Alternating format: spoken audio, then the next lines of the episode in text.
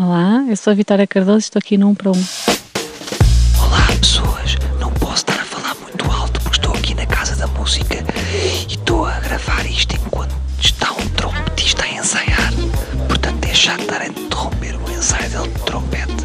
Portanto estou só a incomodá-lo enquanto segura o microfone e ele pensa que eu sou de um canal estrangeiro. Está bem?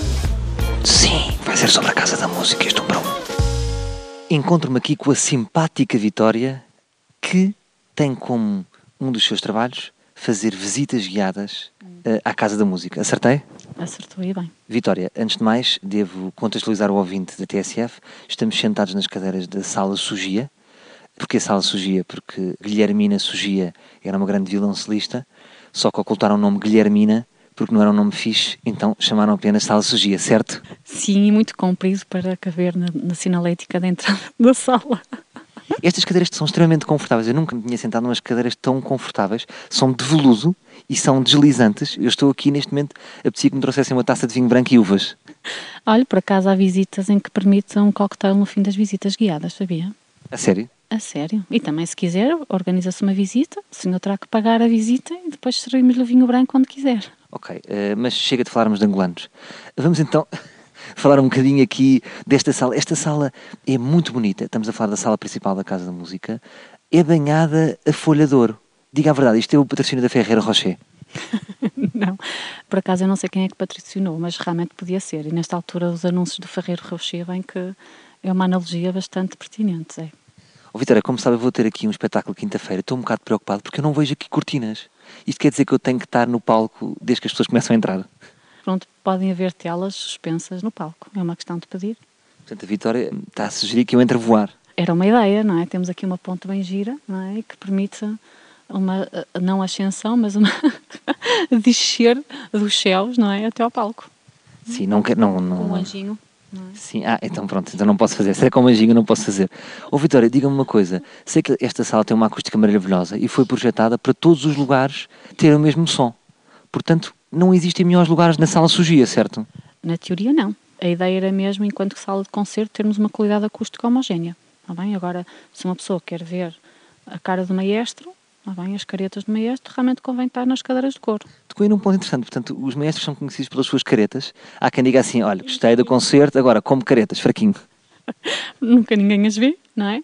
Mas é, para muita gente é, é capaz de ser extremamente interessante como ver. Não acha que o maestro devia ter um espelho retrovisor para as pessoas conseguirem ver as caretas? É uma, boa, é uma boa opção, porque é que não propõe isso à Casa da Música? Pode ser que haja muitos maestros que estejam abertos a essa expressividade, acho que sim. A Casa da Música normalmente costuma ser muito seletiva nas suas escolhas. Eh, Acha que é possível um dia vermos aqui um acústico de Kim Barreiros? Quem sabe? Então, se houver um promotor que paga a sala, por que não? Ah, ok. Isso é uma maneira subtil de dizer desde que pague pode estar. Acho que não haverá planos para ele se enquadrar na programação da casa mesmo, mas é uma questão de falar com as pessoas responsáveis e eles lá ditarão as regras para virem cá fazer concertos, porque não? Vitória, falamos aqui um bocadinho da história da Casa da Música. Não foi a tempo da Porto, capital europeia da cultura. O primeiro concerto que existiu aqui foi em 2001 Foi em 2001. e ainda estava só em botão. Podemos dizer que então o primeiro concerto na Casa da Música foi um concerto de ocupas? De Ocupas, sim, por convite, sim. Maria das pessoas, sim.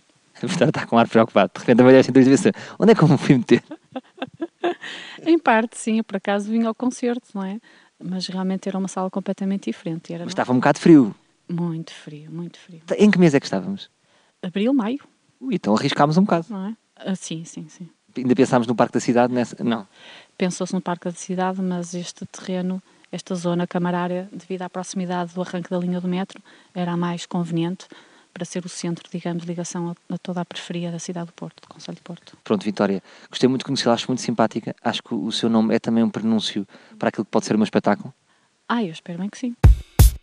Já vos conheço tão bem. Ficaram malucos com esta descrição da Casa da Música e querem vir cá quinta-feira ver com os vossos próprios olhos o meu espetáculo. O quê? Ó Salvador, quinta-feira vai ser complicado. Porque assim eu tenho um, jantar de Natal da empresa.